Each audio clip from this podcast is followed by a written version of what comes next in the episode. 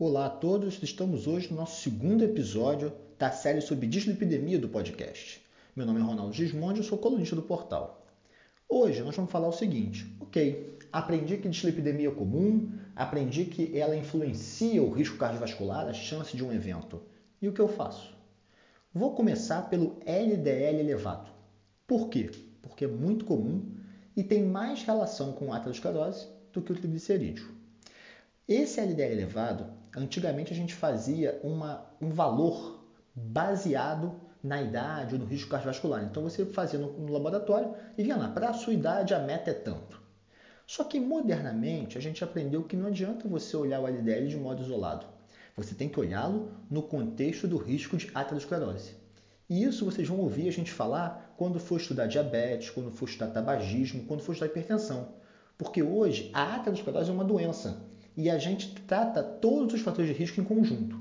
Então, a melhor forma de você interpretar o valor do LDL não é isolado, mas sim num score de risco cardiovascular. Como já falamos nos nossos textos em outros episódios, vocês têm duas ferramentas para isso. Uma ferramenta americana chamada ASCVD e uma outra ferramenta usada no Brasil e na Europa, que é o score de risco global de Framingham, que vão juntar idade, sexo, raça, hipertensão, tabagismo, diabetes e colesterol. E no caso ela pega o que? O colesterol não HDL, que nada mais é do que o LDL e o VLDL. E esse VLDL é o triglicerídeo dividido por 5. Então tem o LDL influenciando e o triglicerídeo, mas de uma forma menor. Então a partir desse colesterol não HDL é que a gente vai, junto dos dois fatores de risco, estimar o risco cardiovascular da pessoa. E para os europeus e os brasileiros, é em função desse risco que você define uma meta. Isso é diferente do americano. O americano faz o seguinte: ele pega a, a calculadora dele, a SCVD, calcula o risco cardiovascular e diz: olha, dê o máximo de estatina possível. Enquanto que no Brasil e na Europa eles falam que não, olha só. Se o paciente for de baixo risco, dê estatina suficiente para o LDL ficar abaixo de 130. Se for de risco intermediário, o LDL ficar abaixo de 100. Se for de alto risco, como os pacientes com aterosclerose subclínica e os renais crônicos, você deu o suficiente para ficar abaixo de 70. E ainda o critério de muito alto risco, que é o doente que tem aterosclerose manifesta. Nesse, dê estatina suficiente para o LDL ficar abaixo de 50 e haver uma redução acima de 50% em relação ao LDL basal. Então, nos Estados Unidos, o máximo de estatina possível.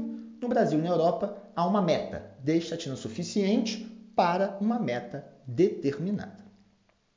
E aí, qual estatina usar? Quando o grau de redução que você precisa é pequeno, você pode usar a simvastatina ou a pravastatina. A pravastatina tem a vantagem de menos interações medicamentosas e a simvastatina do custo muito baixo.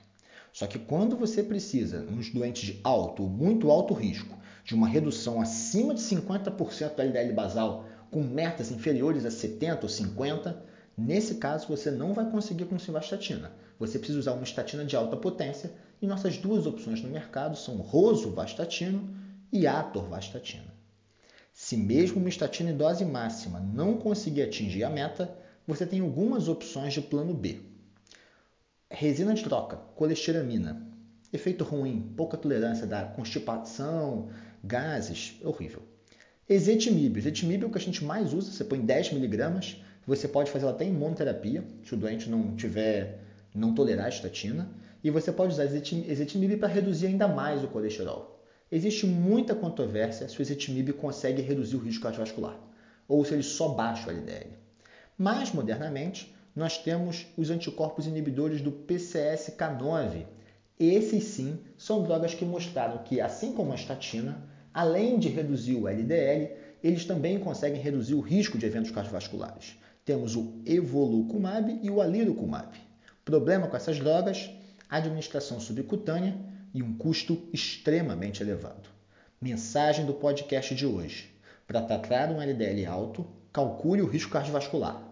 Escolha se você quer o modelo americano, o máximo possível, ou o modelo europeu e brasileiro. Vou dar a estatina necessária para uma meta. Estatina é a sua prioridade. É a principal droga para baixar o LDL e hoje é uma droga anti-aterosclerose. Aqui uma dica pessoal. O doente às vezes não vai entender, porque mesmo depois do colesterol baixar, ele tem que continuar o remédio. É a mesma lógica da hipertensão do diabetes. Se ele para o remédio, volta a subir.